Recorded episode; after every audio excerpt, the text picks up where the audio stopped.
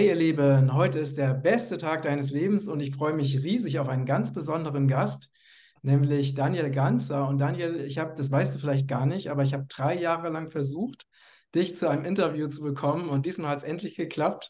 Also manchmal zahlt sich die, die Geduld wirklich aus, weil ich habe dann immer wieder gesagt, egal, es kam eine Absage, nochmal neu anfragen, immer wieder, immer wieder bohren, ne, bis es klappt. Und jetzt hat es endlich geklappt. Herzlich willkommen, lieber Daniel. Ja, äh, lieber Matthias, danke vielmals, dass du hartnäckig geblieben bist. Ich, ich freue mich auch, dass es jetzt klappt. Es ist äh, so, dass ich sehr viele Anfragen bekomme für Gespräche und einen großen Teil muss ich einfach ablehnen. Und irgendwann habe ich dann vermutlich geschaut, ja, äh, was macht der eigentlich, der Matthias, ja, den immer so immer nochmal fragt. Und dann habe ich eben gesehen, dass du wirklich äh, in der Natur ähm, dich viel ähm, aufgehalten hast, dich wirklich auch zurückgezogen hast vom Computer und Shoppingcenter und das finde ich natürlich grundsätzlich eine ganz wichtige ja, Technik im 21. Jahrhundert, dass man sich in die Natur begeben kann und dort auch länger sozusagen verweilt. Und darum, das war eigentlich der Grund, warum ich dann gesagt habe, ah, mit dem möchte ich sprechen. Ah, ja, freut, mich, freut mich sehr, klasse. Daniel, du bist ja Friedensforscher und mhm. Buchautor, hast viele, bist sehr, sehr bekannt und ne, wie du gerade gesagt hast, du bekommst äh, deutlich mehr Anfragen, als du Zeit hast, Termine wahrzunehmen. Ähm, wie lange beschäftigst du dich denn schon mit dem Thema äh, Frieden und Konflikte? Also seit 20 Jahren in der Öffentlichkeit. Also ich habe ähm, von 0 bis 29, sagen wir mal, Ausbildung gemacht. Ähm, mit 29 Jahren habe ich meinen Doktortitel gemacht und ich habe dann während dem Studium, Geschichtsstudium, habe ich schon Kuba-Krise und Operation Gladio, NATO-Geheimarmee in Vietnamkrieg und so habe ich recherchiert für mich aber ich habe nicht äh, Vorträge gehalten. Und dann habe ich, äh, als ich 30 wurde, also ja, äh, habe ich angefangen, Vorträge zu halten. Und jetzt bin ich 50, also seit 20 Jahren halte ich Vorträge und schreibe Bücher. Ja, 20 Jahre, kann ich sagen, ist die öffentliche Phase. das ist echt eine, eine lange Zeit. Ja, schon. Und, ähm, was, was würdest du sagen, wie hat sich dieses Thema in den letzten 20 Jahren, äh, seit du das äh, erforschst und verfolgst. Wie, wie hat sich das entwickelt? Also weißt du, im 21. Jahrhundert eines der großen Ereignisse waren ja diese Terroranschläge vom 11. September. Die waren gleich zu Beginn dieses Jahrhunderts, im 2001. Und da gab es schon Interesse für eine ähm, abweichende Erzählung, weil ich habe zu 9-11 dann gesagt, wir wurden da nicht ehrlich informiert, wir wurden angelogen, es gab ein drittes Gebäude, das ist meiner Meinung nach gesprengt, da ist kein Flieger rein, etc. Also ich habe da viel Kommunikation zum Thema 9-11 gemacht. Und damals war das Interesse jetzt für dieses ganz spezifische Thema 2001, 2, 3, 4, 5, also in den ersten zehn Jahren des 21. Jahrhunderts war es vielleicht noch ein bisschen kleiner, würde ich behaupten, weil die Leute hat, hatten noch ein relativ starkes Vertrauen in die Leitmedien, also in Spiegel, mhm. äh, in die Süddeutsche Zeitung, in ARD, in die Neue Zürcher Zeitung, hier in der Schweiz oder in SRF. Und ich habe ja etwas anders erzählt, als was hier in diesen Leitmedien stand. Und da war es am Anfang sicher ein bisschen schwierig. Und wenn du fragst, wie hat sich das entwickelt, dann würde ich sagen, 2014 gab es ja diesen Putsch in der Ukraine. Mhm. Mm, und dann äh, gab es schon, Russland hat dann die Krim übernommen und dann gab es auch schon Diskussionen, wird hier ehrlich äh, informiert in den Massenmedien. Es gab dann auch den Klaas Relotius-Fall beim Spiegel, wo die Leute gemerkt haben, der hat ja einfach Texte erfunden. Und dann vor allem während Corona haben die Leute nochmal gesagt, ja, warum, warum hören wir nicht alle Stimmen? Warum, warum hören wir eigentlich oft einen Drosten oder einen, einen Karl Lauterbach, aber fast nie einen Wodak oder einen Bakti auf ARD äh, oder in der Süddeutschen Zeitung? Und dann würde ich sagen, jetzt sind wir ja Ende 2022 noch mit dem Ukraine-Krieg, der jetzt läuft, wo die Leute halt fragen, ja, warum berichtet eigentlich eine Neue Zürcher Zeitung immer im Sinne von, man muss Waffen in die Ukraine liefern. Warum, warum berichten die nie mal im Sinne von, nein, man sollte gar keine Waffen in Kriegsgebiete liefern, man sollte verhandeln, die Waffen sollten schweigen. Ja, wenn ich hier den Bogen spannen darf, dann kann ich eigentlich sagen, das Interesse hat stetig zugenommen. Ähm, ich merke es auch an den, an den Verkaufszahlen für die Vorträge. Also ich war in Berlin, da hatte ich 800 Plätze. Mhm. Äh, Berlin-Falkensee, das ist irgendwie so eine Gemeinde außerhalb von Berlin, aber für mich als Schweizer ist das alles Berlin, das ist Brandenburg. Ähm, und die 800 Tickets waren super schnell ausverkauft. Und dann hat es geheißen, kannst du noch einen, einen Vortrag zweimal machen? Habe ich gesagt, okay, ich biete ihn nochmal an. Dann sind es also 1600 Plätze, die ich anbiete. Das war auch sehr schnell eigentlich ausverkauft.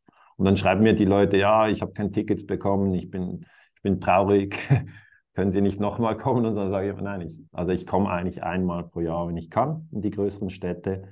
Und das Interesse hat wirklich zugenommen. Also grundsätzlich hätte ich jetzt gesagt, werden immer mehr Menschen wach. Ja, ja. Frage ist natürlich dann, ähm, ob sie in, in, eine neue Angst hineinfallen. Weißt du, das ist ja immer die Gefahr. Also wach werden ist, ist manchmal ein Prozess, der, der unbedingt begleitet werden muss, dass man nicht die, die Zuversicht in das Gute verliert. Ähm, ja, das ist sicher etwas, was ich versuche, jetzt auch mehr in meine Arbeit ein, einfließen zu lassen. Ja, das ist äh, eine Frage, die ich dir sowieso auch, auch stellen wollte, weil ich selber beschäftige mich auch schon seit über 30 Jahren mit diesen Themen. Ne? Also ich habe schon angefangen, mich mit, äh, also ich glaube, eines meiner Aufwacherlebnisse war so ein Buch, das hieß äh, Schwarzbuch Chile. Ich weiß nicht, ob du das kennst. Das habe ich nicht gelesen. Damals schon studiert, ne, wo halt berichtet wurde, was äh, mit Salvador Allende passiert ist, wie er an die Macht gekommen ja. ist, wie er weggeputscht ja. wurde durch Pinochet. Und das waren genau. so auch für mich so, so erste Erlebnisse, wo ich diese Dinge so erforscht habe. Ne? Mhm. Und, ähm, und ich hatte aber auch Phasen, wo ich irgendwann es nicht mehr ertragen konnte. Also mich ja. mit Dingen zu beschäftigen, weil es mich einfach so extrem runtergezogen hat. Also einfach, weil mhm. Dieses Leid oder diese Ungerechtigkeit oder auch so ein Gefühl von Ohnmacht, ne? wenn du dir jetzt mal, als Beispiel, Allende ist ja nur ein Land, ne? ähm, äh, Chile, ähm, ein, ein, Mensch, der wirklich das Allerbeste für sein Volk wollte und dann einfach... Ja, war ein guter Mann, der Salvador Allende. Und es war übrigens ja. der 11. September auch, 11. Richtig, September 1973, richtig. aber in Chile ist der 11. September etwas anderes als in New York. Ja. Genau. Ja, und dann hat es dich runtergezogen. Wie, wie, wie, alt warst du damals? Ich war, ich weiß es gar nicht, aber ich war auf jeden Fall, ich glaube, unter äh, Jugendlicher, ne? unter 20 auf jeden Fall. Ja, so 15 ähm, bis 20, Teenager. Ja, ja, ja, ja. Und die, ne, also was mich wirklich interessieren würde, ist, weil du hast ja gerade das Thema ne, äh, Kriege, Konflikte, Friedensforschung, ähm, aber du beschäftigst, ne, alleine wenn man sich überlegt, was ist in Irak passiert, wo einfach so viele Zivilisten einfach durch diese Bombenabwürfe massakriert wurden. Es gibt, man könnte die Beispiele ja unzählig fortsetzen. Ja. Wie schaffst du es, dich nicht runterziehen zu lassen, weil du dich ja mit diesen äh, sehr runterziehenden Themen beschäftigst? Ja, ähm, wichtige Frage. Und es ist tatsächlich so, dass ich natürlich auch traurig bin, dass es Gewalt gibt und ich bin traurig, dass es Lüge gibt. Das ist eigentlich, das ist ja das Grundphänomen. Es gibt Gewalt und Lüge und oft kommen die noch kombiniert. Also du hast jetzt den Irak angesprochen. 2003 war dieser Angriff äh, von den USA und von Großbritannien auf den Irak. Ähm, und zuvor hat man gesagt, es gibt da Massenvernichtungswaffen. Die gab es aber nicht. Dann merkt man, okay, illegaler Krieg, ähm, Geschichte in den Medien gelogen, was am Fernseher lief, gelogen, aber etwa eine Million Tote.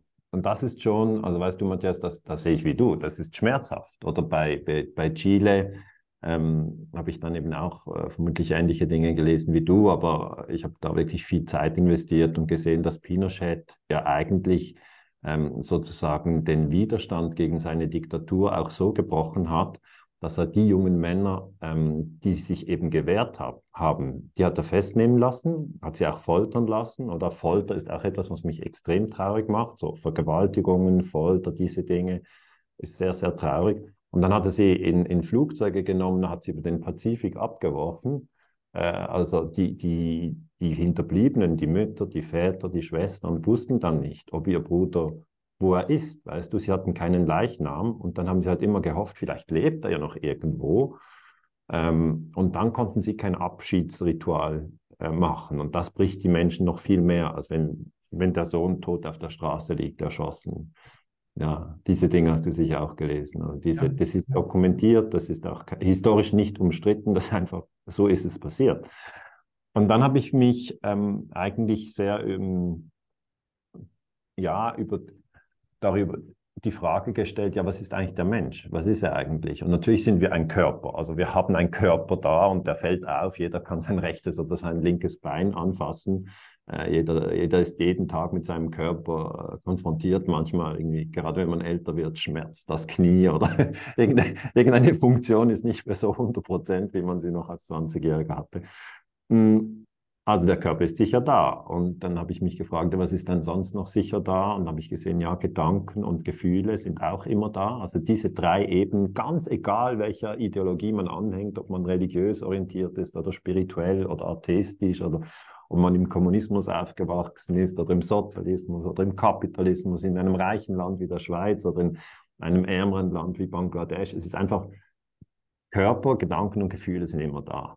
Und dann habe ich mich sehr in dieses Achtsamkeitstraining äh, reingegeben, weil ich eben gemerkt habe, ja, also das sind schon diese Gedanken, es sind ja letzten Endes Gedanken. Ich lese einen Text, ich höre, ja, da wird gefoltert, die Leute werden getötet und das mache ich ja stundenlang. Ich, ich lese das nicht nur eine Viertelstunde und dann gehe ich Tennis spielen, sondern es ist schon so, dass ich stundenlang an diesen Themen arbeite, auch 9-11 oder Vietnamkrieg, äh, Napalm und Agent Orange und so.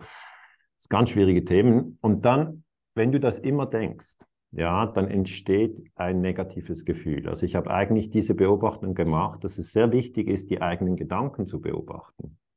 Weil es sind letzten Endes die Gedanken, die dann diese Gefühle auslösen. Also so war es bei mir.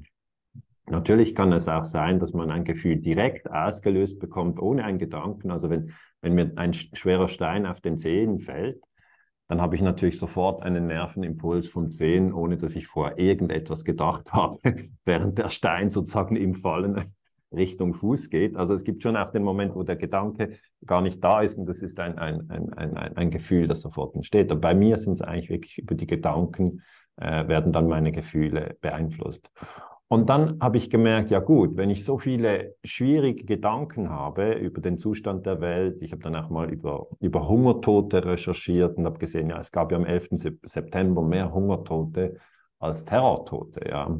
Die Zahl ist ein bisschen umstritten, aber 24.000 wird oft genannt von der FAO, das ist eine Behörde der UNO habe ich gesagt, ja, wenn es am 10. September 24.000 Hungertote gibt, am 11. September gibt es 24.000 Hungertote und am 12. September gibt es auch 24.000 Hungertote. Warum sagen wir dann, die 3.000 Terrortote sind so ein Riesending und wegen dem machen wir Krieg in Afghanistan, das nochmal 200.000 Tote erzeugt? Plus, also 200.000 ist die untere Schätzung, ist 20 Jahre Krieg in Afghanistan etwa.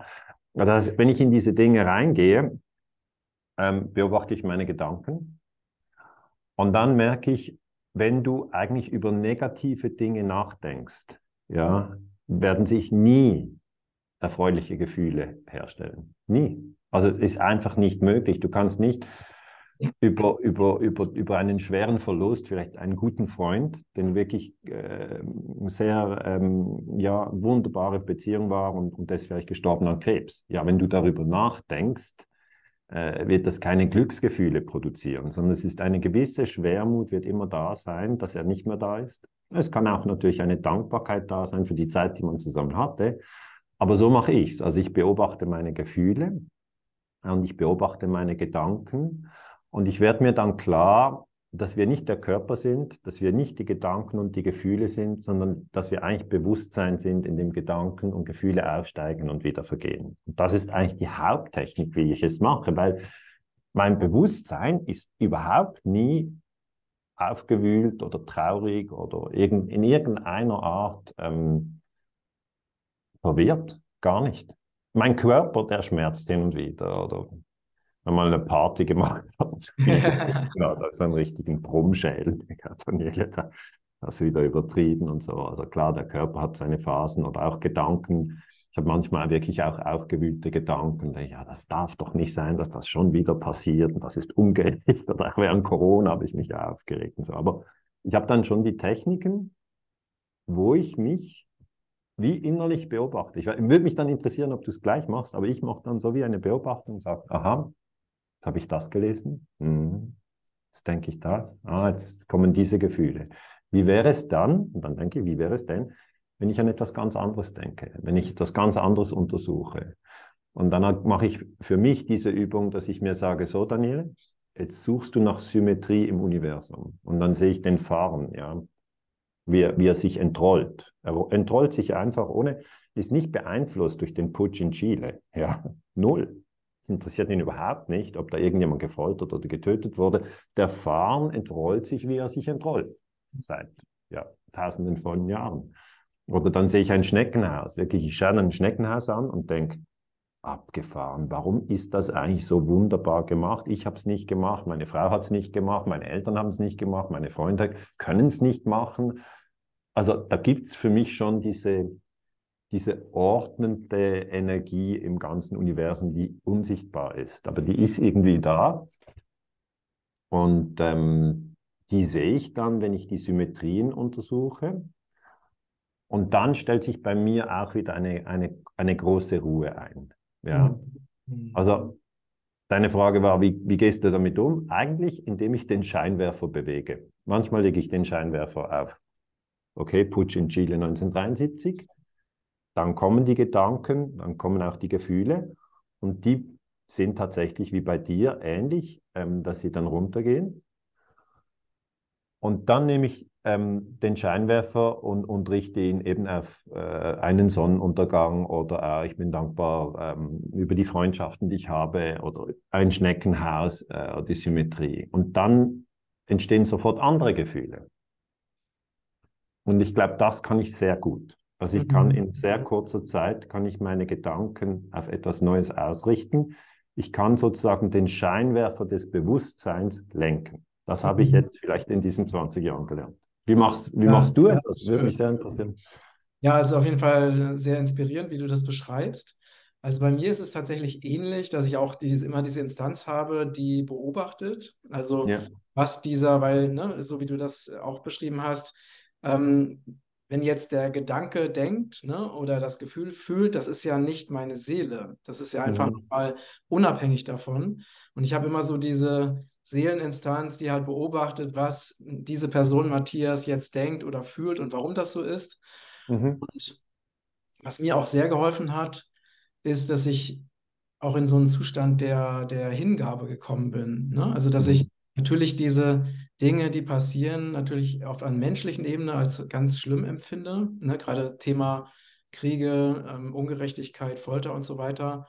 Ja. Gleichzeitig auf einer höheren Ebene, wenn ich mehr so in dieses Göttliche reingehe, dann gehe ich in so eine Art Hingabe und vertraue, dass die Dinge sich so entwickeln, wie sie sich entwickeln sollen.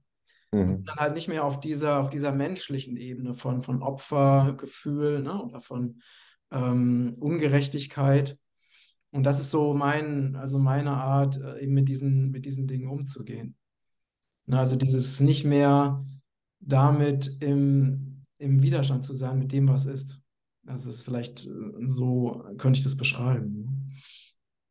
Mich interessiert das sehr und ich finde es auch sehr schön, wie du sagst, weil das ist, bei mir war das so ein bisschen dieser, dieser Effekt, ich weiß nicht, ob ich es jetzt richtig beschreibe für dich, aber so zuerst das Gefühl haben, man muss irgendwie die Welt retten.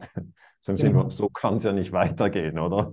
Wir können ja nicht die Tiere hier einfach abschlachten in den Massentierfarmen und irgendwie Landminen verkaufen, während, während die Kinder verhungern. Ich habe so das Gefühl gehabt, hier auf der Erde, die Dinge sind gar nicht richtig gut organisiert. Weißt du, so, warum bauen wir mehrfach Raketenwerfer? Also, wenn wir nicht einmal für alle genügend Nahrung erzeugen? Oder wa warum sind die einen, einen übergewichtig und die anderen verhungern? Also, wa warum sind wir so außerhalb von der Balance? Und dann hatte ich sicher Phasen, wo ich diese Überzeugung hatte, man muss die Welt retten. Ja.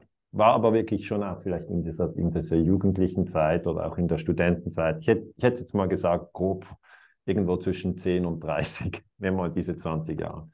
Und, und da sehe ich heute anders. Also ich glaube nicht, dass man die Welt retten muss, sondern ich glaube, die Welt ist immer so, ähm, wie sie sein kann, entsprechend unserem Bewusstseinszustand. Das heißt, sie reflektiert einfach den Bewusstseinszustand von acht Milliarden Menschen ähm, und das vermutlich sehr, sehr genau austariert. Und wenn viele in Angst sind oder wenn viele in der, an die Gewalt glauben als Lösung, dann wird die Welt so sein, wie sie ist. Oder wenn viele in der Gier sind, dann wird die Welt so sein, wie sie ist. Aber es gibt ja auch sehr, sehr viel Gutes. Und das zeigt eben eigentlich dieses selbstlose Dienen, dass jemand jemandem hilft, ohne dass er einen Vorteil davon hat oder dass sich sogar sein Leben äh, opfert, ähm, um jemanden zu retten, äh, das kann man ja nicht erklären, was ist denn der Vorteil davon? Das heißt, es gibt eben auch sehr viel äh, altruistisches Handeln, was eben dann auch in der Welt reflektiert. Und für mich bedeutet das eigentlich in diesem Zustand, wo ich jetzt bin, und das finde ich noch interessant, dass man, während man lebt, verschiedene Zustände durchgeht, dass ich jetzt überhaupt nicht mal denkt, man muss die Welt retten, sondern jetzt denke ich eher, es ist interessant, sein eigenes Bewusstsein zu entfalten, was etwas mhm. völlig anderes ist, weil dieser Zustand, man muss die Welt retten, ist doch schon ein ziemlicher Druck, ja, weil die Welt ist groß, die Probleme sind komplex.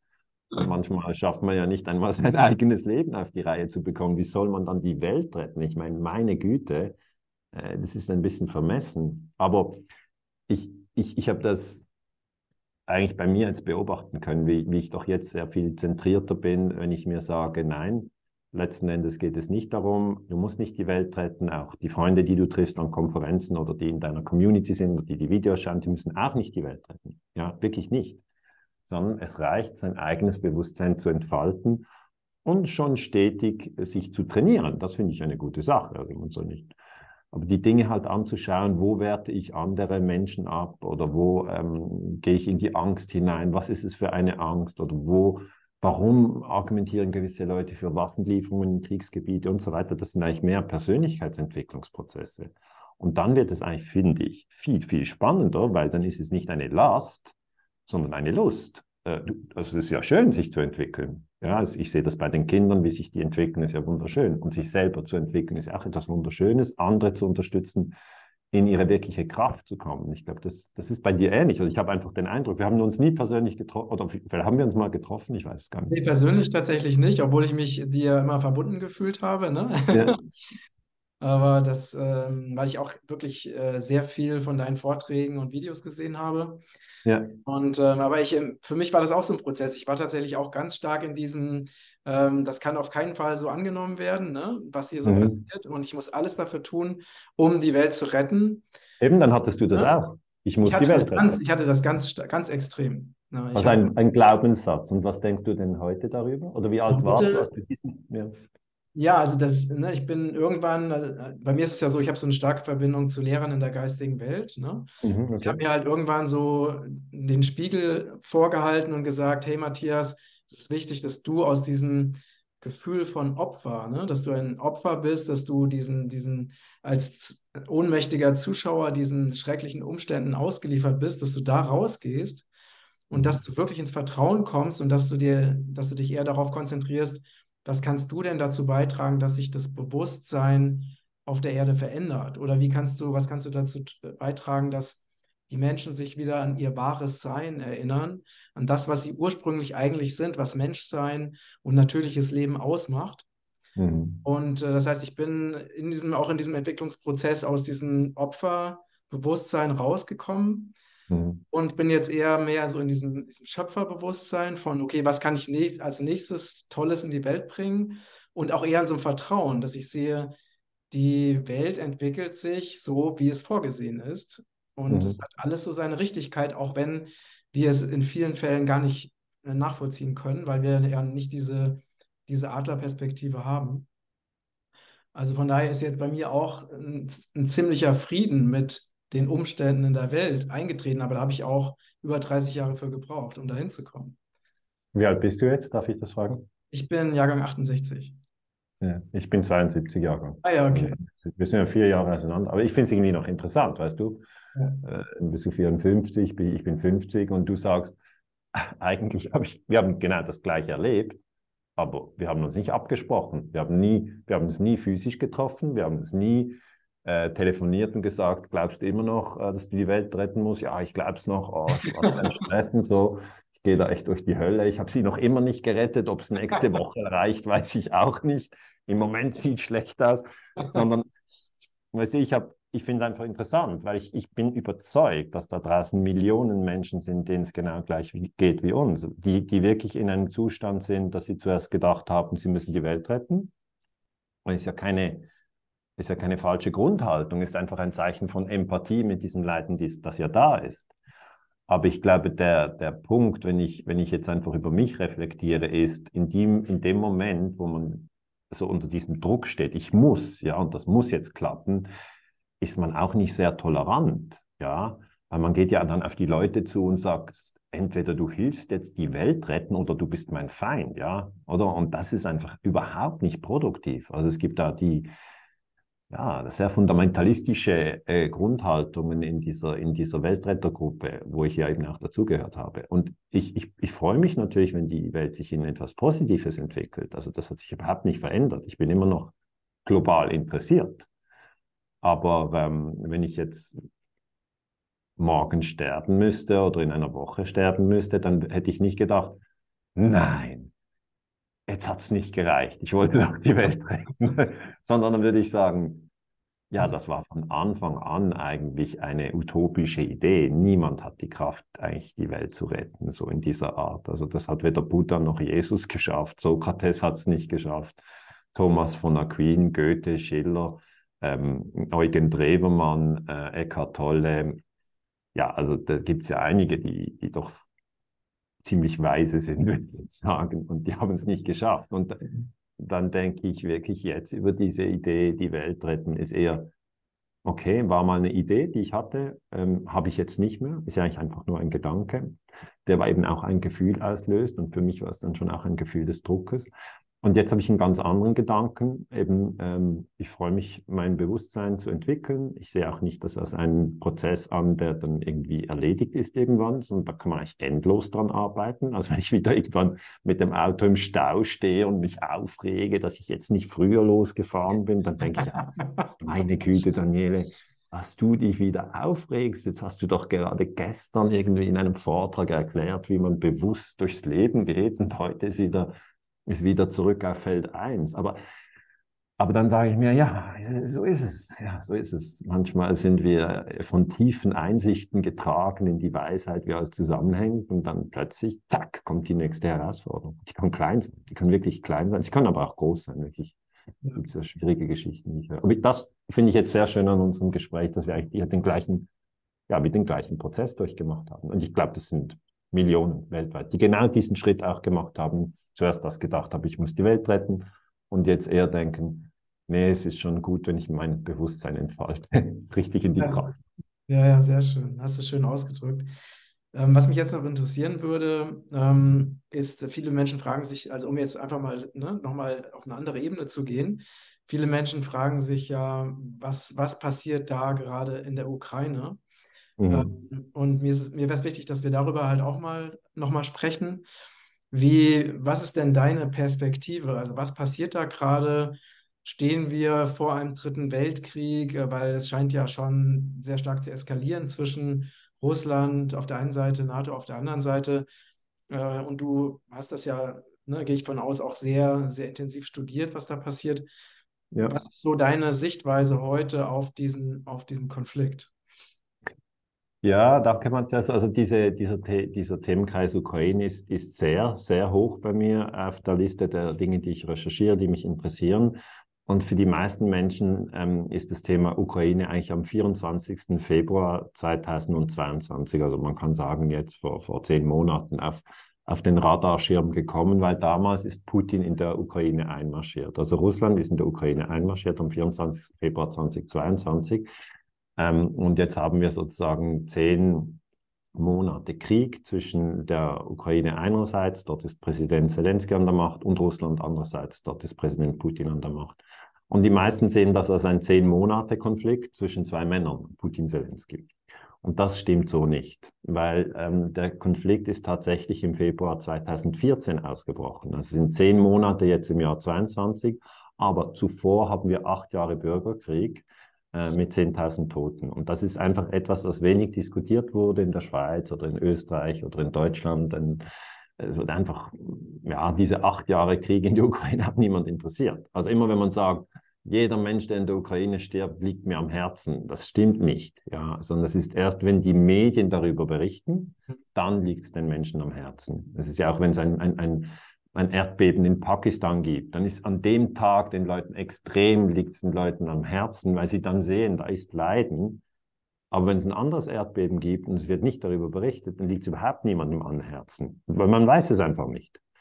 Und so wird eben die öffentliche Meinung gesteuert. Und die acht Jahre, ähm, die sind auch sehr interessant. Die habe ich in meiner Forschung äh, reingenommen zum, zur Analyse dieses Konfliktes, ähm, weil 2014 im Februar, das war der 20. Februar, ähm, hat es eben einen Putsch gegeben in Kiew. Also Kiew ist die Hauptstadt in der Ukraine und dort in Kiew gibt es einen sehr schönen Platz, der heißt Maidan. Und auf diesem Platz gab es einen Putsch und die Regierung, die damals im Amt war, die gewählte Regierung von Janukowitsch, wurde gestürzt durch ähm, eigentlich äh, nationalistische oder ultranationalistische Ukrainer. Das heißt, wenn man sagt, die Ukrainer sind nur Opfer, dann sage ich, ja, nein, so einfach ist es nicht. Die Ukrainer haben ihre eigene gewählte Regierung gestürzt und dann einen Bürgerkrieg geführt, acht Jahre lang. Also das ist doch auch eine bisschen komplexere Situation, als man sagt, das sind alles nur Opfer. Da ist auch diese Täter-Opfer-Situation ist, mhm. ist ein bisschen komplexer. Und dann hat mich weiter interessiert, wer hat eigentlich diese, diesen Putsch unterstützt. Und das war US-Präsident Obama und US-Präsident Joe Biden. Weil Joe Biden war 2014 Vizepräsident unter Obama. Also es waren die Demokraten im, äh, im, am, ähm, am Ruder in Washington und im Pentagon. Und, und dieser Putsch von 2014 ist leider in Vergessenheit geraten. Also viele haben keine Ahnung, dass es diesen Putsch gab. Oder wenn, denn, wenn sie sich daran erinnern, sagen sie, ja, das war doch einfach ein Aufstand des Volkes und die haben sozusagen den, den korrupten Präsidenten gestürzt und so weiter. Und ähm, dann sage ich, nein, man muss da genau hinschauen. Victoria Nuland äh, war damals zuständig im amerikanischen Außenminister, äh, Außenministerium. Das ist äh, Vize-Staatssekretärin, das heißt Vice äh, Secretary of States, das ist einfach die Unterstaatssekretärin. John Kerry war Außenminister. Und sie haben mit dem Botschafter der USA in Kiew telefoniert. Das ist ähm, äh, John Kerry. Äh, nein, John Kerry, der Außenminister Jeffrey Pyatt. Und dann haben sie darüber gesprochen, wer jetzt neu in die Regierung kommen soll, vor dem Putsch. Und dann haben sie gesagt, ja, Yatsenyuk sollte Premierminister werden und Yatsenyuk wurde dann tatsächlich Premierminister. Und dieses Gespräch wurde abgehört ähm, am Schluss sagt Victoria Newland, fuck the EU.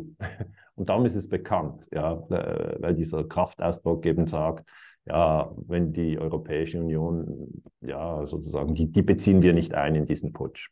Mhm. Ja, und das, das ist dieses Jahr 2014, da muss man genau hinschauen. Das hat eigentlich dann dazu geführt, dass die Krim sich abgespalten hat, auch im 2014. Und dann hat die Regierung, die Putschregierung, in Kiew hat dann Bürgerkrieg gegen den Donbass geführt. Und der Donbass ist russischsprachig. Das heißt, in der Ukraine haben wir Ukrainisch und Russisch. Wir haben zwei verschiedene Sprachen. In der Schweiz zum Beispiel haben wir Italienisch, Französisch und Deutsch, noch Rätoromanisch, aber eigentlich drei große Landessprachen. Und gerade wenn zwischen zwei Gruppen von verschiedenen Sprachzonen eigentlich ein Krieg ausbricht, ich kann das als Schweizer sehr gut nachvollziehen, dann ist da sehr, sehr viel ähm, kulturelle Dynamik drin, sage ich mal so. Mhm. Ja. Und dann haben die russischsprachigen Ukrainer einfach gesagt, wir machen da nicht mit, wir, wir folgen dieser Regierung nicht in Kiew. Das ist eine Regierung, die durch einen Putsch an die Macht gekommen ist. Und dann hat ähm, der Chef von der CIA, also von, der, von den Amerikanern, der ähm, Chef vom Auslandsgeheimdienst John Brennan, ist dann nach Kiew reingeflogen. Die Amerikaner haben die ukrainische Armee aufgebaut, haben auch ähm, ukrainische Soldaten in die USA äh, geflogen und haben die eigentlich dann trainiert, um diesen Bürgerkrieg zu führen. Und das heißt, Joe Biden ist in keiner Weise ein, ein Beobachter, sondern er ist ein direkter Akteur. Und dann kommen wir zu einem Punkt, wo man sich sagt, nun gut, was sind denn die Verantwortlichen äh, für, dieses, ja, für dieses Leiden, das ja jetzt da ist? Es werden Ukrainer getötet jeden Tag, es werden Russen getötet jeden Tag. Es ist wirklich ein großes Leiden und ich wünschte mir, dass es aufhört. Und die Teilverantwortlichen sind eigentlich so, Putin ist verantwortlich für die Invasion, vom, vom 24. Februar 22. Diese Invasion ist illegal, ja, ist ein Bruch des Völkerrechts. Man darf nicht einfach in ein anderes Land einmarschieren. Und Joe Biden, jetzt Präsident in den USA, äh, übrigens 80 Jahre alt, ähm, der ist zuständig für den Putsch von 2014 und er hat eine Teilverantwortung für diesen Konflikt, den wir jetzt haben. Und Zelensky, der jetzt eben Präsident ist in, in der Ukraine, hat eine Teilverantwortung, weil er den Bürgerkrieg weitergeführt hat. Weißt du, Zelensky ähm, hat zuerst als Schauspieler am Fernsehen den Präsidenten der Ukraine gespielt und später haben die Leute gedacht, ja, hat er gut gemacht und dann haben sie ihn zum Präsidenten gewählt, 2019. Dann kommt Zelensky an die Macht und hat eigentlich im Jahr 2020 und auch 2021, das ist noch vor der russischen Invasion, ähm, hat er diesen Bürgerkrieg nicht gestoppt. Und für das trägt er eine Teilverantwortung. Aber man muss auch sehen, Zelensky steht unter dem Druck der ähm, Ultra-Nationalisten ja, in der Ukraine. Die haben ihm gesagt, wenn du mit den Russen verhandelst, erschießen wir dich. Und das ist eben auch wieder eine, eine, eine Drohung, die, ja, die man doch auch ernst nehmen muss. Und das heißt, auch die Ultranationalisten in der Ukraine haben eine Teilverantwortung. Und diese gleichen Ultranationalisten haben den Putsch von 2014 gemacht. Also wenn du jetzt Adlerperspektive machst und sagst, okay, was ist die Situation? Die Situation ist Teilverantwortung ukrainische Ultranationalisten, Teilverantwortung Zelensky, weil er den Bürgerkrieg nicht beendet hat, Teilverantwortung Joe Biden, weil er den Putsch gemacht hat, Teilverantwortung Putin, weil er die Invasion gemacht hat. Und dann hast du einen Überblick ähm, aus geostrategischer ähm, Perspektive. Und das fehlt mir. Ja, also wenn ich, wenn ich Süddeutsche Zeitung lese, wenn ich, ähm, wenn ich ARD höre, wenn ich NZZ lese, wenn ich Schweizer Fernsehen, SRF höre, wenn ich, ähm, wenn ich mir ORF anschaue, ist eigentlich nur die Verantwortung von Putin angesprochen und die gibt es. Ja, es ist nicht eine Lüge, diese Verantwortung trägt Putin, aber die Verantwortung von Biden zum Beispiel für den Putsch wird gar nicht reflektiert. Und wenn sie nicht reflektiert wird, können es die Leute nicht denken, weil die meisten Menschen können nur das denken, was gesagt wird, ja, an den Abendnachrichten. Genau, weil eben einfach diese, diese anderen Informationen, die, also die Menschen, die Mainstream konsumieren, die haben ja. diese anderen Informationen ja gar nicht vorliegen. Nein, und wenn du es nicht hast, also wenn du, ich, ich kann mich einfach gut erinnern an meinen Physiklehrer. Ich war in der, in der Steiner Schule, das ist diese Waldorfschule, da war ich zwölf Jahre. Mein Physiklehrer hat einmal gesagt, ja, also das Wesentliche ist die Frage, nicht die Antwort. Wenn du die Frage richtig stellst, dann wirst du die Daten schon finden. Und ich habe natürlich jetzt zur Ukraine immer gesagt, okay, was ist die Vorgeschichte? Ah, okay, was ist vorher passiert? Und was ist nochmal vorher passiert? Und wie hat sich das entwickelt? Das ist aber das normale Vorgehen des Historikers. Das ist sozusagen meine, meine Deformation professionell, wie die Franzosen sagen. Ist, ich mache das immer. Ich sage, okay, interessant, Putin hat die Invasion gemacht. Klar, illegal. Aber ich habe natürlich schon früher die NATO-Osterweiterung angeschaut. Weißt du, die NATO-Osterweiterung, das ist eigentlich, ähm, ja, dort ist schon der Sündenfall weil man hat Deutschland, konnte man nur zusammenbringen, weil Gorbatschow damals gegenüber Kohl versprochen hat, dass er 500.000 Soldaten aus der DDR abzieht, und zwar kampflos, ja. Und das war ein, ein wunderbarer Beitrag von, von Russland an, an den Weltfrieden. Ist einfach so, weil die deutsche Wiedervereinigung wäre sonst nicht möglich gewesen. Ähm, die Amerikaner zum Beispiel haben ja ihre Truppen aus Deutschland nicht abgezogen, bis heute nicht. Und damals haben die Amerikaner den, den, den Sowjets oder dann später den Russen versprochen, ja, es wird dafür keine NATO-Osterweiterung geben. Wir werden nur die DDR sozusagen in die NATO integrieren. Weil aus russischer Sicht ist es eben so, dass umso mehr sich die NATO Richtung Moskau in, äh, ausdehnt, umso gefährlicher ist das für Moskau, weil dann kann äh, Washington in den NATO-Staaten ähm, äh, Raketen aufstellen und dann ist die Vorlaufzeit, bis so eine Rakete in Moskau ein, einschlägt, einfach kürzer. Es geht um die Flugzeit, weißt du. Und dieses Versprechen, die NATO nicht zu erweitern, das wurde gebrochen. Und zwar 99 von Bill Clinton, vom amerikanischen Präsidenten. Der hat dann Polen, Tschechien und Ungarn in die NATO genommen. Das war ein Wortbruch. Man hätte man, die Polen wollten schon in die NATO, aber die Amerikaner hatten ja versprochen, wir nehmen dann keine weiteren Mitglieder mehr auf. Das ist so wie ein Golfclub, wo du sagst, Sie sind der Letzte, dann ist Ende. Dann ist Mitgliederclub voll. Ja. Und äh, das hat einfach, äh, ja, es war eine Lüge, man muss es so sagen. Und die Russen haben das natürlich gesehen, weil 2004 kam dann Bush und hat Estland, Lettland, Litauen, Rumänien, Bulgarien, die Slowakei und Slowenien aufgenommen. Das macht die ganze NATO kam noch weiter. Und 2008 hat Bush gesagt, ähm, man möchte gerne auch jetzt noch die Ukraine einladen in die NATO und Georgien. Und das war wirklich eigentlich die, ja, die vergiftete Einladung, würde ich die gerne nennen, weil das war eine völlig unnötige Einladung, weil die meisten Menschen der Ukraine wollten gar nicht in die NATO. Da gab es Umfragen, war es unnötig und die Russen hat das unnötig provoziert, weil die Russen haben schon 2008 gesagt, wenn ihr das tut, ja, ähm, dann wird das die Sicherheitsinteressen unseres Landes äh, so stark beeinflussen, dass das nicht geht.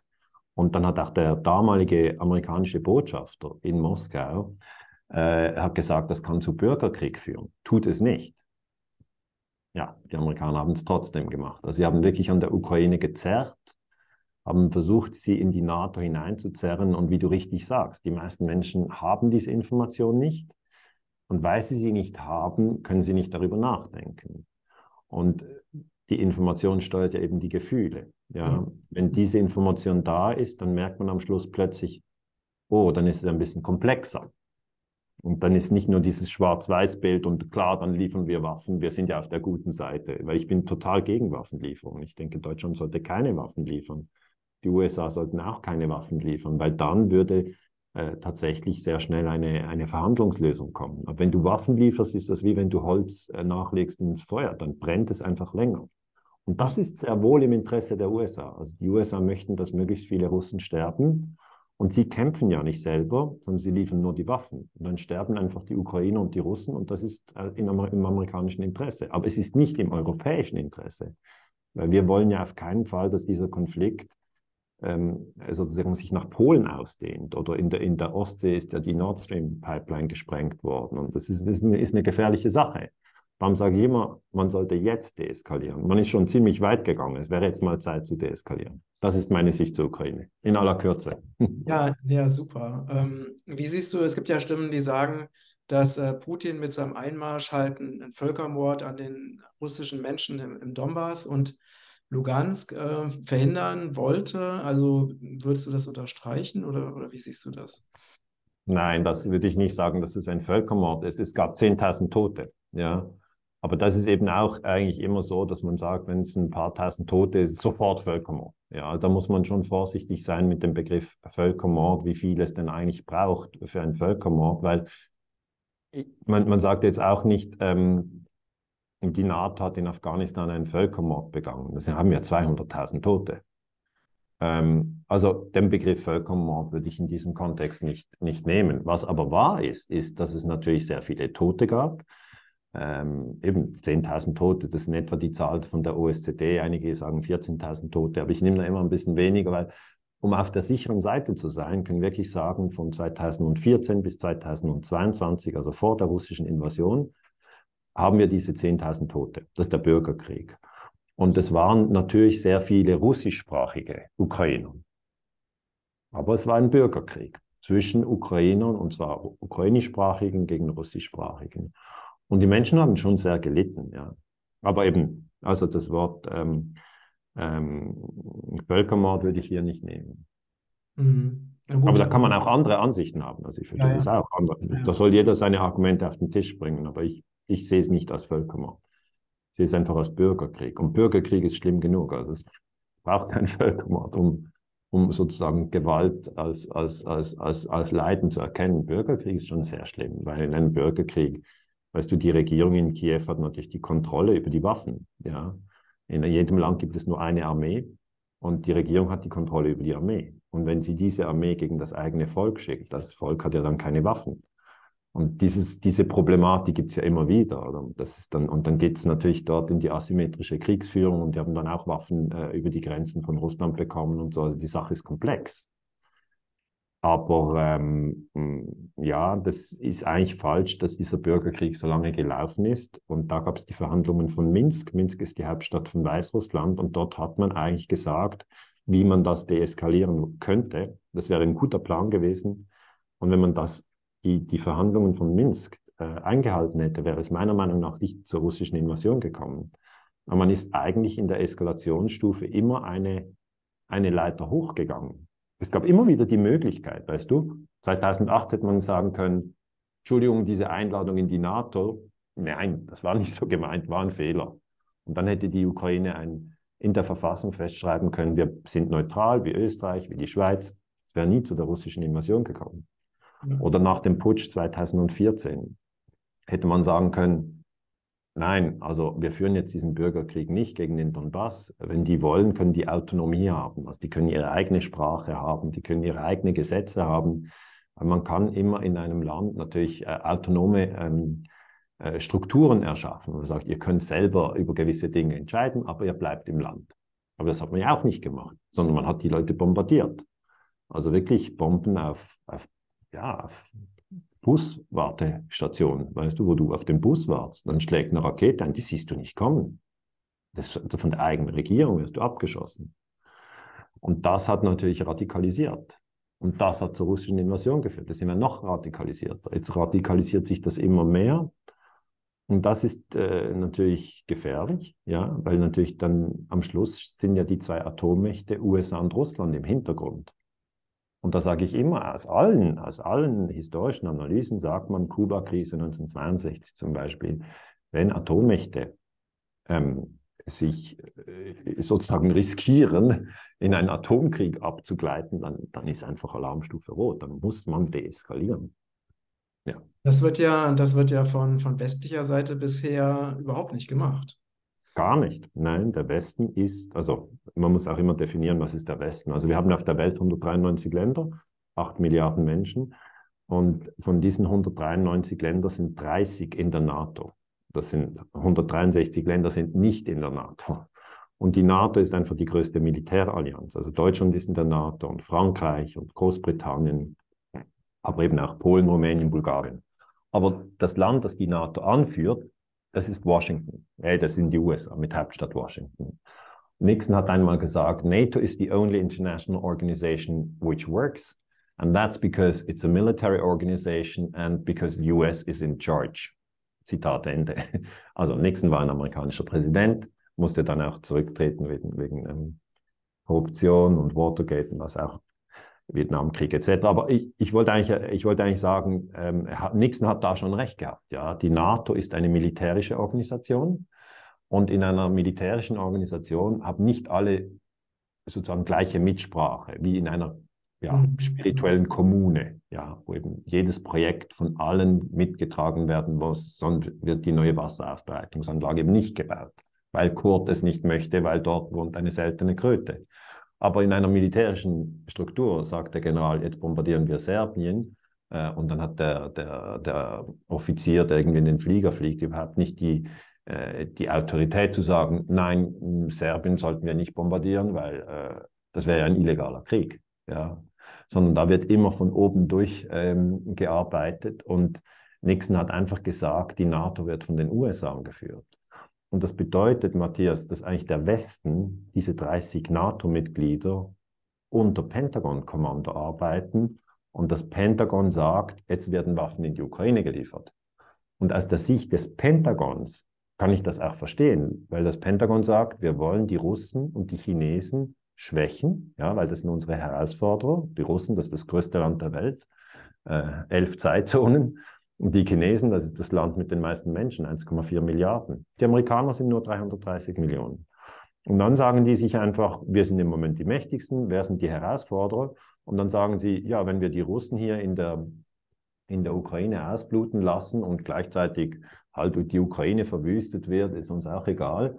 Weil netto, netto ist das in unserem Interesse. Wir verkaufen Waffen, wir schwächen den Gegner. Und was nutzen wir dafür? Wir nutzen die NATO. Und dann siehst du einen, einen Olaf Scholz von der SPD, der Waffen in die Ukraine liefert. Er liefert Panzer. Ja. Das heißt, du sagst richtig, der Westen, also der Westen eben im Sinne von Europa und Nordamerika, ist an diesem Krieg ähm, extrem beteiligt und und sieht nicht die eigene Schattenseite. Weißt du, wenn ich so sagen darf? Er tut so wie, wir sind eigentlich gegen Krieg, aber die Russen haben angefangen und darum müssen wir jetzt aktiv werden. Dann sage ich, diese Geschichte funktioniert nur, wenn man sagt, die NATO-Osterweiterung hat es nie gegeben und den Putsch hat es nie gegeben und den Bürgerkrieg hat es nie gegeben. Wenn man das im eigenen Kopf so ausblendet, dann kann man die Geschichte so erzählen.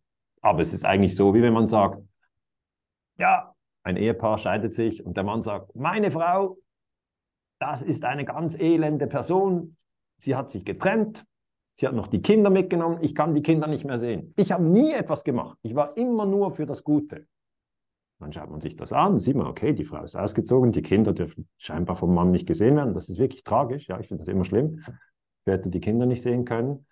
Ähm, aber dann, dann fragt man mal die Frau, ja, was ist deine Sicht? Sagt sie, ja, der ist fünfmal fremdgegangen. Ich habe ihm immer gesagt, wenn du nur einmal fremd gehst, dann ziehe ich aus. Du siehst die Kinder nie wieder. Das ist halt dann der Druck der Frau. Ja.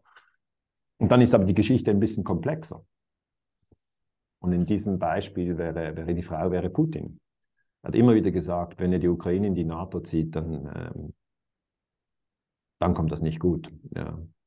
Und der Westen, der Westen, wo wir jetzt leben, also du bist in Portugal, richtig? Mhm. mhm. Ja. Ich bin in der Schweiz. Die Schweiz ist jetzt nicht Mitglied der NATO, Portugal ist Mitglied der NATO, Deutschland ist Mitglied der NATO. Der Westen ist sehr scheinheilig. Er tut so, wie wenn man immer für den Frieden war. Ist aber nicht so. Man hat sehr, sehr wenig gemacht während dem Bürgerkrieg. Man hat sich nicht groß interessiert. Man hat den Putsch eigentlich nicht groß kommentiert, nicht untersucht. Und erst jetzt, wo die Russen rein, einmarschieren, sagt man, oh, das ist ein illegaler Krieg, wo ein großes Land, und das stimmt, gegen ein kleines Land kämpft. Aber dann sage ich, ja, also Serbien wurde 99 bombardiert. Hätte man dann Serbien äh, äh, aufrüsten sollen? Soll man immer die kleinen Länder aufrüsten? Oder Jemen wird von Saudi-Arabien bombardiert. Ja, soll man dann Jemen aufrüsten? Nein, man soll nie Waffen in Kriegsgebiete liefern, weil sonst hätte man ja die Taliban aufrüsten müssen in Afghanistan, während die USA bombardieren, weil die USA sind groß, Afghanistan ist klein. Also weißt du, dieses Bild von, wenn ein Großer auf ein Kleiner einschlägt, dann muss man den Kleinen mit Handgranaten versorgen. Nein, die Friedensforschung sieht das ganz anders. Ja? Man muss dann eigentlich dem Großen sagen, Moment, wir brauchen Gespräche, wir brauchen eine Deeskalation. Und das höre ich viel zu wenig. Also die Stimmen für die Deeskalation, die hörst du praktisch nicht. Ja, ja, du Sarah Wagenknecht, ne, die ist ja, setzt ja, sich wirklich super. dafür ein, aber von den ganzen Politikern äh, in Deutschland zum Beispiel ist fast niemand, der wirklich versucht zu deeskalieren oder der äh, sagt, wir müssen unbedingt verhandeln. Ne? Oder wir dürfen also eben Sarah Wagenknecht muss lobend erwähnt werden, ihr, ihr Mann Oskar Lafontaine auch ja, lobend. Ähm, dann haben wir Michael Lüders, ein Nahostexperte, hat auch einen eigenen YouTube-Kanal, kann ich sehr empfehlen. Ähm, Albrecht Müller hat die Nachdenkseiten. Äh, das ist ein, eine kleine Internetzeitung, es ist, ist aber sehr gut. Es, es, mhm. gibt, es gibt einige Stimmen, aber ich sage mal, äh, im medialen Mainstream werden sie kaum gehört. Richtig, richtig. Ähm, ich habe, äh, wenn du noch einen Moment Zeit hast, habe ich noch eine letzte Sache, die mich auch, äh, die ich damals äh, sehr, sehr intensiv verfolgt habe. Ne? Also all das, was du jetzt ähm, geteilt hast, ne, das zeigt ja genauso wie in der Zeit, wie sehr wir auf so vielen Ebenen belogen werden und wie sehr äh, Wahrheiten einfach mal weggelassen werden und mhm. falsche Dinge uns als die Wahrheit verkauft werden. Und das Gleiche hast du ja auch äh, oder entsprechendes hast du ja auch persönlich erlebt, ähm, was jetzt deinen Wikipedia-Eintrag anbelangt. Und ich habe das damals sehr intensiv mitverfolgt und es würde mich einfach freuen, wenn du das unseren Zuschauern und Zuhörern nochmal kurz schildern könntest, ähm, was da eigentlich passiert ist, damit man auch mal versteht, dass diese Manipulation ja nicht nur im Mainstream stattfindet, sondern auch in dieser größten äh, Online-Enzyklopädie, nämlich Wikipedia, sowas genauso passiert. Ja. Ja, ich kann das kurz erklären. Also Wikipedia ist schon gut, wenn man nicht mehr weiß, äh, wie die Hauptstadt von Frankreich heißt oder, oder wenn man nicht weiß, wie, wie hoch das Matterhorn ist. also das, das, das ist jetzt nicht so, dass ich sage, Wikipedia kann man überhaupt nicht trauen sondern so für ähm, objektiv ähm, äh, prüfbare Fakten wie, also ist die Lichtgeschwindigkeit 300.000 Kilometer pro Sekunde, ja, also das kann man dort nachschauen. Oder wenn, wenn ich eine Anfrage habe, äh, kommen Sie nach Rostock, ja, und ich nicht gerade weiß, wo Rostock ist, weil ich ja Schweizer bin, ich kenne nur Bern und Zürich. Nein, aber dann, dann, dann gebe ich das halt ein und sehe, ja, Rostock, das ist aber ziemlich hoch im Norden. Und dann, dann ist dieses Vertrauen, dann kommt ja immer kommt zuerst Wikipedia. Das muss man mal verstehen dass eigentlich, wenn man einen Begriff eingibt, kommt immer zuerst Wikipedia. Zuerst kommen die Anzeigen, was man alles kaufen soll, und dann kommt Wikipedia. Und die alten ähm, Brockhaus oder Meyers Taschenbuchlexikon, die werden nicht mehr nachgedruckt. Das muss man einfach mal verstehen. Also kennst du das auch noch, die alten gedruckten? Ja, ja, klar, ja, klar. Wir hatten das alles Wir kennen das. ja, genau, wir kennen das. Ja. Ähm, dort konntest du natürlich nicht so aktiv reingehen und irgendwie einen Eintrag äh, verändern, weil das war ja gedruckt und das stand schon bei jedem zu Hause. Und heute haben wir ein interaktives System. Wir haben nur noch eine Online-Enzyklopädie ähm, und die verändert sich jeden Tag. Das, das ist die, die jetzige Situation. Und dann möchte ich einfach den Leuten erklären, dass natürlich ähm, die Wikipedia zu die Einträge zu Personen überhaupt nicht neutral ist, sondern ähm, Menschen, die zum Beispiel die Kriege der USA kritisieren oder die die Kriege der NATO kritisieren, bekommen sofort einen schlechten Wikipedia-Eintrag. Und da bin ich wirklich ein gutes Beispiel dabei dafür. Also man kann ja meinen Wikipedia, meinen äh, Eintrag mal reingeben. Und wenn ich meinen eigenen Eintrag lese, muss ich sagen, das ist nicht eine Person, die ich kennenlernen möchte. Weil äh, es ist eigentlich eine Negativselektion. Es wird nur das Schlechte über mich geschrieben und das Gute wird einfach weggelassen. Und so kannst du natürlich sofort eine Person schlecht darstellen. Und ich habe auch keine Möglichkeit, meinen Wikipedia-Eintrag ähm, zu verändern. Ja, äh, weil Wikipedia funktioniert so, dass sie auf einer ersten Ebene sagt, jeder darf mitschreiben. Und ich sage mal, auf einem tiefen, tiefen Niveau stimmt das. Ja, dann denkst du, ah, dieses Gedicht von Goethe, da habe ich auch dazu geforscht und jetzt schaue ich mal, ob es einen Eintrag zu diesem Gedicht gibt und dann kannst du tatsächlich dich anmelden, ja. Und wenn du ein Benutzerkonto hast, kannst du dort etwas dazu schreiben. Jetzt, wenn du bei der Wikipedia in diesem Artikel zum Goethes Gedicht so und so etwas dazu schreibst, geht das zuerst noch ähm, zu einer höheren Instanz. Da gibt es Administratoren, es gibt Sichter, ähm, es gibt Bürokraten. Also dann merkt man plötzlich, es ist eine Hierarchie in der Wikipedia und eine höhere Stelle gibt dann das frei oder nicht. Wenn es um Goethes Gedicht geht, hast du eine gute Chance, dass es freigegeben wird. Aber zum Beispiel der Eintrag zu World Trade Center 7, das ist dieses dritte Gebäude, das meiner Meinung nach gesprengt wurde am 11. September, oder überhaupt der Eintrag äh, zu den Terroranschlägen vom 11. September, ähm, das sind hochgradig umkämpfte ähm, Einträge. Also da, das, da läuft ein sogenannter Edit War. Also Edit heißt einfach äh, schreiben. Ja, was soll man eigentlich überhaupt in diesem Lexikon schreiben dazu? Ja. Und bei meinem Eintrag, den ich sehr, sehr äh, genau verfolgt habe über die Jahre, ähm, steht halt in der zweiten oder dritten Zeile, er verbreitet Verschwörungstheorien über den 11. September. Und das ist ein abwertender Kampfbegriff, der eigentlich benutzt wird, um mich ja, schlecht zu machen. Und dann, wenn ich sage, Entschuldigung, das muss geändert werden auf er ist der Ansicht, dass World Trade Center 7 am 11. September 2001 gesprengt wurde, was eine sachliche Aussage ist, ähm, dann wird das abgelehnt. Das haben immer wieder Leute versucht, auf unterer Ebene, die schon Wikipedia-Konto hatten und die vielleicht irgendwie etwas äh, zur Toskana mal zugefügt hatten und gedacht haben, wie toll, das ist eine Enzyklopädie, da kann jeder mitarbeiten. Und die dann haben eben in hochpolitischen Bereichen versucht haben, ihre Stimme einzubringen und die wurden weggeputzt. Ja. Und wenn sie dann nochmal versucht haben, den Satz zu ändern, dann hieß es einfach, äh, dein Konto wird gelöscht, du kannst überhaupt nirgendwo irgendetwas schreiben. Und das Problem, Matthias, ist, dass die Menschen, die auf einer höheren Ebene alles kontrollieren, die sind anonym. Mhm. Also mhm. einer heißt zum Beispiel Vieh. Ja, Vieh ist aber kein Name, ja, sondern das ist nur äh, sein Deckname. Ähm, äh, und äh, natürlich, jetzt gibt es Forscher, die wirklich äh, herausschlüsseln, wer diese Leute wirklich sind. Und einige wissen wir, wer sie sind. Aber sie, sie verstecken sich. Weißt du, wir sind hier offen mit Namen. Du hast ein Buch im Hintergrund, äh, Reisen die Freiheit. Wenn das jemand lesen will, wenn jemand mehr über dich herausfinden will, dann bist du da mit offenem Visier. Ich auch. Daniele Ganser, hier, meine vier Bücher. Äh, mhm. YouTube-Kanal, Vorträge, alles offen. Und das, was ich wirklich traurig finde, ist, dass auf der Wikipedia eigentlich anonyme Akteure ähm, sehr politische Einträge manipulieren. Und es gibt dazu einen YouTube-Film, der heißt Die dunkle Seite der Wikipedia. Der ist von, von Markus Fiedler. Und ich kann die, den einfach jedem äh, empfehlen. Man findet ihn auf meinem YouTube-Kanal, aber einfach die dunkle Seite der Wikipedia eingeben. Dann sieht man mal, wie das überhaupt funktioniert, was der Unterschied ist zwischen einem Sichter, zwischen einem Administrator. Ähm, und das gehört heute eigentlich zur Medienkompetenz, dass man, dass man weiß, bei Wikipedia die naturwissenschaftlichen Einträge, die sind korrekt.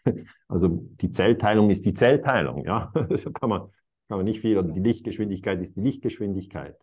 Aber bei politischen und historischen Themen muss ich sagen, ist Wikipedia nur mit, mit Vorsicht zu genießen. Oder Homöopathie, Naturheilkunde, ne? Ähm, ja, dort auch sehr viel diffamierende Artikel.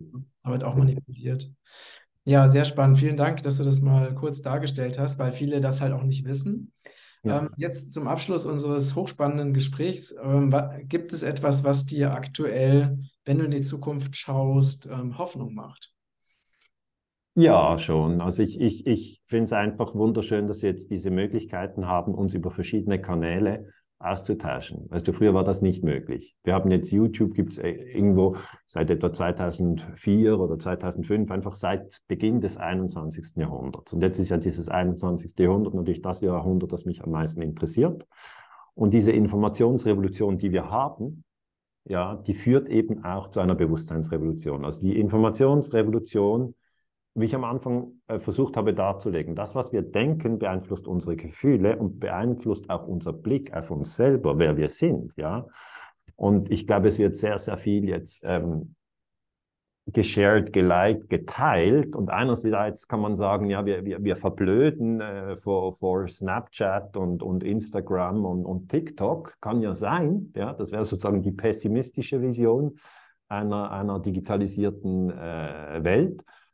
Und die optimistische äh, Vision ist aber eher so, dass die Leute, die eben diese digitale Revolution nutzen, ja, die können sehr davon profitieren. Sie müssen aber halt die, die, die wichtigen Grundtechniken erkennen. Und die wichtigen Grundtechniken sind eben die, dass man dann nicht zu lange vor dem Bildschirm hängt. Ja, weil YouTube misst dich ja aus, das muss man wissen. Also wenn man immer sich für Ferrari interessiert, ja, kommt, also Formel 1 oder auch Ferrari sonst, ja, da kommt einfach immer ein, ein Ferrari-Video. Oder ich bin jetzt einer, der halt gerne Champions League schaut. Also ich schaue mir oft die, die Spielzusammenfassungen an ähm, äh, vom letzten Spiel. Das wird natürlich von YouTube immer reingespielt. Wenn irgendwo ein Spiel ist, bekomme ich das sofort ganz oben auf meiner YouTube-Liste. Mhm wenn jemand Permakultur äh, sich auskennt, ich glaube, du kennst dich da gut aus und immer wieder zu Permakultur, vielleicht ein Steinkreis oder was, das wird, wird das gespielt. Es gibt Millionen von Videos. Und ich glaube, wir müssen lernen, einfach auch sozusagen diese positiven äh, Strukturen immer wieder an äh, zu teasern und anzusuchen, weil der Logarithmus lernt dann und gibt uns dann diese Informationen wenn wir immer nur sozusagen äh, Weltuntergangsszenarien googeln, oder so Doomsday Scrolling heißt das, dann werden wir äh, paranoid, muss ich tatsächlich sagen, äh, depressiv. Äh, einige bringen sich um. Und das soll man nicht tun. Das soll man nicht tun. Ja? Sich kritisch informieren, ja, auf jeden Fall aber doch auch sehen, es ist sehr schön, jetzt hier auf der Welt zu sein. Die Menschen sind im Grunde sehr gute Lebewesen. Auch mhm. wenn es natürlich Gewalt gibt, es gibt Lüge. Aber ähm, wenn du mich fragst, was ist ein, ein Zeichen, wo man, wo, wo man Hoffnung haben kann, ich glaube, die, die Medienrevolution, die uns eben Zugang gibt zu allen Informationen. Also wenn, wenn sich jetzt jemand interessiert für Nahtodeserfahrung, ja, wie lange braucht er, um das auf seinem Laptop einzugeben? Und dann hat er jemanden, der ihm darüber berichtet. Wenn ich das vergleiche mit äh, 18. Jahrhundert, schwierig. 19. Jahrhundert, immer noch sehr schwierig. 20. Jahrhundert konntest du sicher in einer guten Bibliothek, eine gut sortierte Bibliothek ab 1970 den Titel von Raymond Moody Leben nach dem Tod finden. Ja. Mhm. Muss aber hinlaufen, holen und dann hast du so ein bisschen gelesen, gedacht, ja gut, ja, interessant, gibt es dieses Phänomen, ja. Heute kommt es eigentlich nur darauf an, du bist im Moment und denkst, was interessiert mich? Und das, was dich interessiert, wird sich tausendfach spiegeln im mhm. Universum. Und das, das gibt mir Hoffnung, dass die Leute eigentlich, dass, dass wir das alle lernen. Also diese Medienkompetenz ist ein ganz, ganz, ist ein entscheidender Schlüssel für die Friedensbewegung. Und mhm. natürlich sehe ich dich als Teil der Friedensbewegung, deinen YouTube-Kanal sehe ich als Teil der Friedensbewegung, ich sehe meinen als Teil der Friedensbewegung. Und darf ich vielleicht zum Schluss noch eine Frage an dich zurückstellen? Ja, sehr gerne. Weil ich, ich sage immer sehr den Menschen, geht raus in die Natur. Ja, also offline ist das neue Bio. Kannst du noch etwas dazu sagen, wie, wie du eben in der Natur überlebt hast, für diejenigen, die das noch nicht wissen und was es mit dir gemacht hat? Das finde ich einfach, da bist du wirklich ein, ein, einer, der, der hier wirklich äh, sehr viel Erfahrung auch hat. Ja. Also, ich ich fände es einfach schön, wenn du das den Leuten kurz erzählst, die dich nicht kennen, halt in dieser Kurzfassung und wie sie dann eigentlich in der Natur wieder sich zentrieren können, weil da bist du extrem autorisiert, darüber zu sprechen. Ja, das stimmt. Ja, danke für deine Frage. Also ich bin ähm, 1990, 91 oder 1989, 90, ich habe es mal nicht so mit Jahreszahlen, also zwei Jahre durch Spanien und Frankreich gewandert. Nur mit ganz wenigen Dingen, also ein Rucksack und nur die allernötigsten Dinge dabei und habe mich direkt aus der Natur ernährt. War ohne Geld unterwegs. Und in dieser Zeit bin ich natürlich der, also der Erde und der Natur sehr, sehr nahe gekommen und habe auch meine, meinen Weg so zum Göttlichen, zu meiner Lebensaufgabe gefunden. Und äh, vor allen Dingen auch ja, erfahren, dass es eben möglich ist, ohne Geld zu leben, dass es möglich ist, sich direkt aus der Natur zu ernähren, dass man da nicht verhungern muss. Und diese, und habe da einfach sehr tiefe Einheitserfahrungen gemacht, was ich eben auch in meinem Buch Reise in die Freiheit beschreibe. Mhm. Und für mich ist es auch heute noch das Leben, das Sein in der Natur ist für mich so heilsam, so wohltuend, dass ich fühle mich da so zu Hause und so geborgen. Und äh, es ist einfach pure Lebensenergie. Ne? Ich habe ja auch nach diesen zwei Jahren dann sieben Jahre in Deutschland im Wald gelebt, auf zweieinhalb Hektar. Habe dort auch wieder in der Natur komplett gelebt, ohne Strom, mit Selbstversorgung und Permakultur. Und, äh, und du bist einfach umgeben von purer Lebensenergie, die du natürlich logischerweise die ganze Zeit aufnimmst. Und deswegen ist es einfach sehr heilsam, sich so oft wie möglich in der Natur aufzuhalten, sich mit der Erde zu verbinden, sich auf den Erdboden zu legen, sich ins Gras zu legen, einen Baum zu umarmen oder sich auch direkt aus der Natur zu ernähren.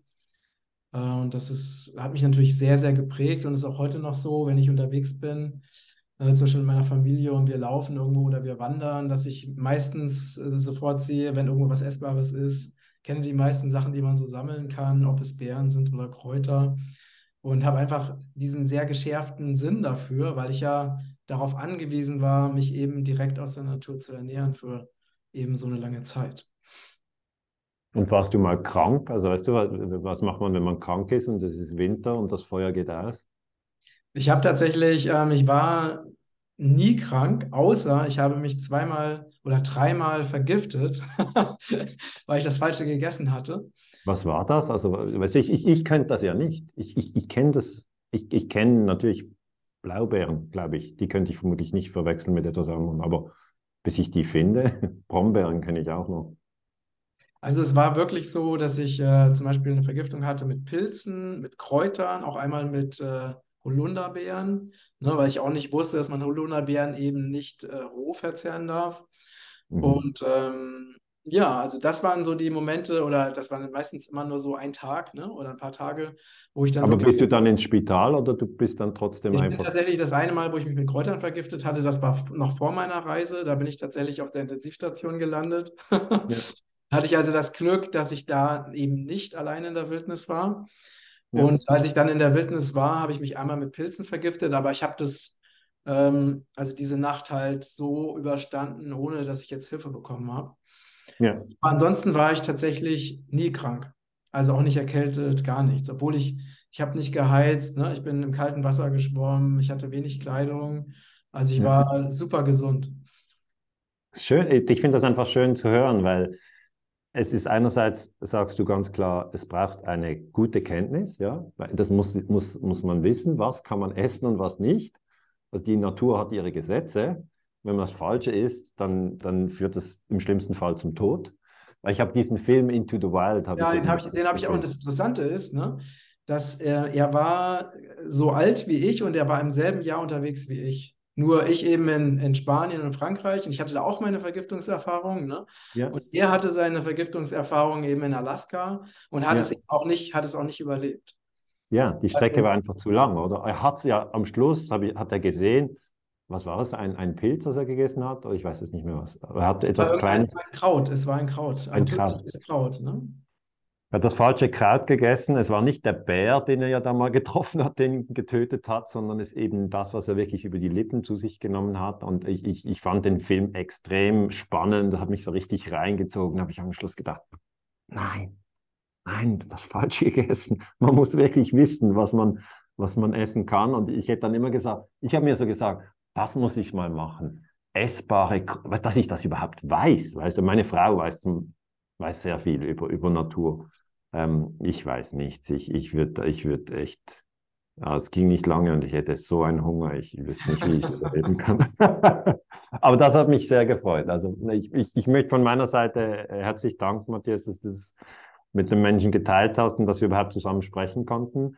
Ähm, weil ich habe wirklich das Gefühl, dass wirklich die Natur so eine heilende Kraft hat. Also wenn wir, wenn wir dem, vor dem Laptop sitzen, ist natürlich möglich, dass wir neue Informationen aufnehmen oder Inspiration aufnehmen aber ist letzten Endes vom Kraftfeld nicht vergleichbar mit dem, was man, was man mit, mit, mit, äh, mit, einem, mit einem Spaziergang oder einer Wanderung oder auch einer Tour in der Natur erleben kann. Also das, das wird, ich, ja klar, das siehst du gleich, aber ich sage den Leuten immer, geht weg vom Fernseher, geht in den Wald. Also das ist so eine Grundtechnik, um zu überleben. ist ja mittlerweile, genau, es ist ja mittlerweile auch wissenschaftlich nachgewiesen. Ne? Allein wenn wir in den Wald gehen, was das mit unserem Immunsystem macht, was das ja. mit unserem Körper macht.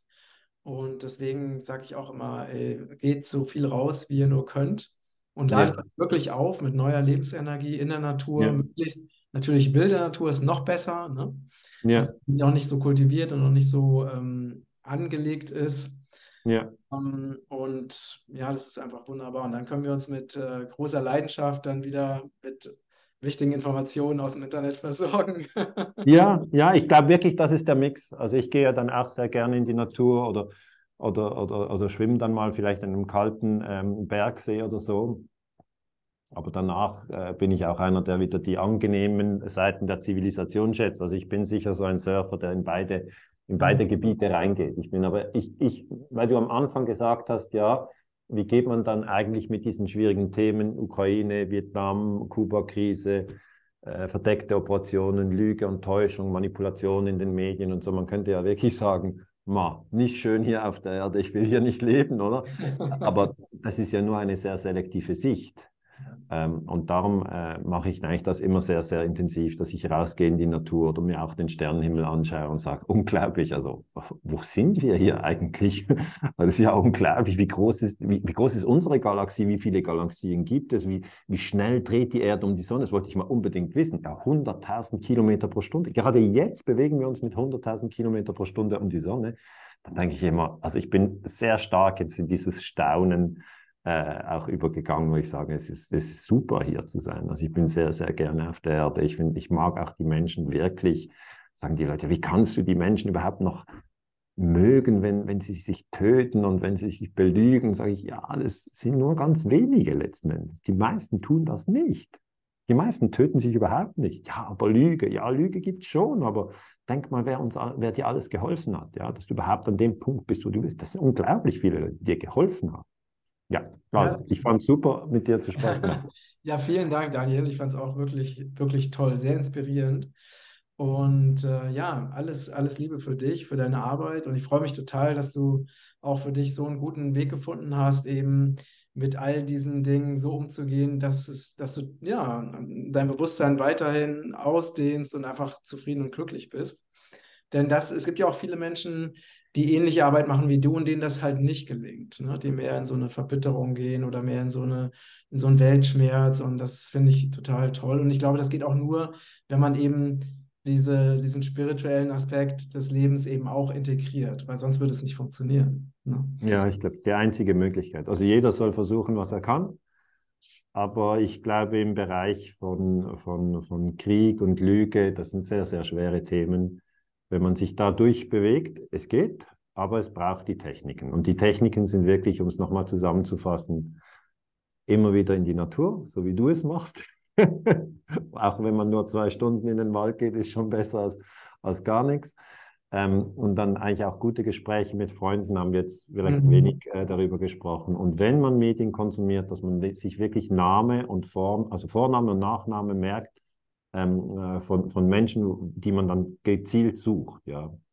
Äh, also Wolf-Dieter Stahl natürlich spannend für die Natur oder dann Gabriele Krone-Schmalz spannend zur Ukraine, ja. Michael Lüder. Also man muss schon, ähm, Scholl-Latour auch wirklich spannend, ist natürlich verstorben, aber man findet dann auch, äh, man muss eigentlich Vorname, Nachname haben. Das ist eigentlich die, die Medientechnik, die man heute braucht. Mhm. Es reicht nicht einfach, ich schalte ARD ein oder ich lese NZZ und da werde ich umfassend informiert. Nein. so geht es nicht. Das war früher und das hat schon früher nicht gestimmt.